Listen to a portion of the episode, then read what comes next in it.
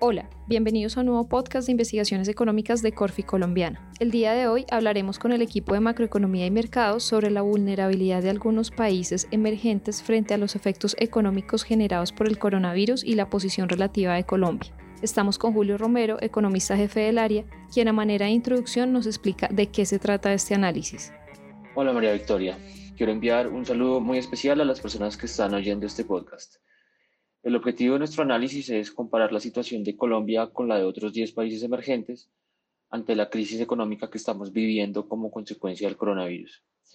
Quizás lo más interesante es que evaluamos los cambios que puede generar esta crisis en la posición de nuestro país respecto a sus pares, teniendo en cuenta que este choque no afecta de la misma forma a todas las economías.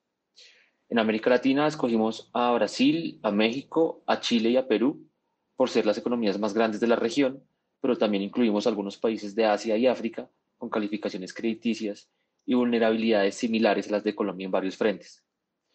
De esta forma, eh, estamos incluyendo también a India, a Indonesia, a Malasia, a Rusia y a Turquía como los representantes asiáticos, mientras que Sudáfrica completa la muestra de países analizados.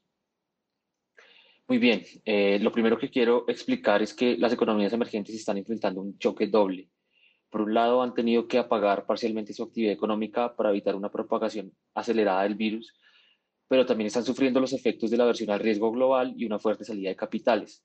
Esto último ha generado una devaluación importante de sus monedas y también un aumento en las primas de riesgo y un encarecimiento en el costo de financiamiento para el gobierno y el sector privado.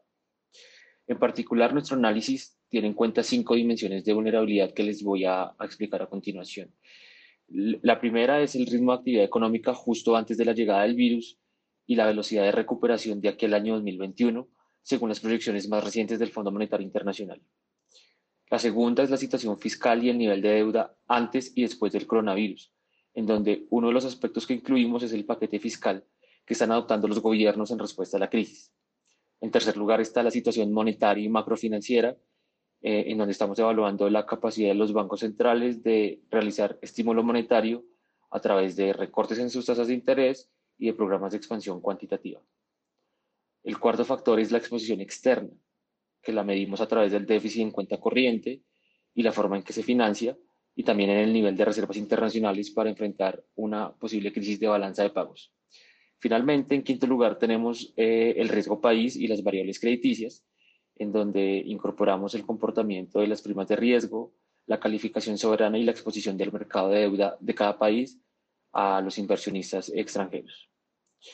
Al final lo que hacemos es resumir estas cinco categorías en un índice de vulnerabilidad que nos permite comprender el reordenamiento económico que pueda estar generando esta crisis y que también o mal librado puede salir Colombia en términos relativos.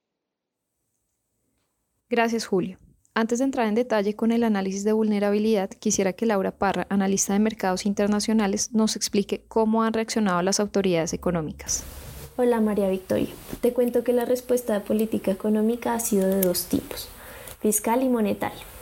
En materia fiscal, los gobiernos han optado por incrementar el gasto en salud pública, subsidiar las nóminas, hacer transferencias a la población vulnerable y generar estímulos específicos para los sectores afectados mientras que a nivel monetario los bancos centrales han reducido sus tasas de interés y algunos han incursionado con programas de compras de activos.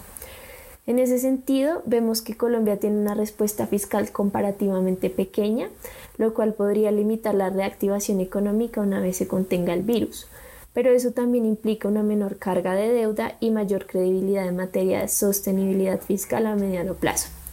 A nivel monetario, lo que estamos viendo es que Colombia puede recortar más su tasa de interés y cuenta con espacio moderado para aumentar el tamaño del programa de compra de activos.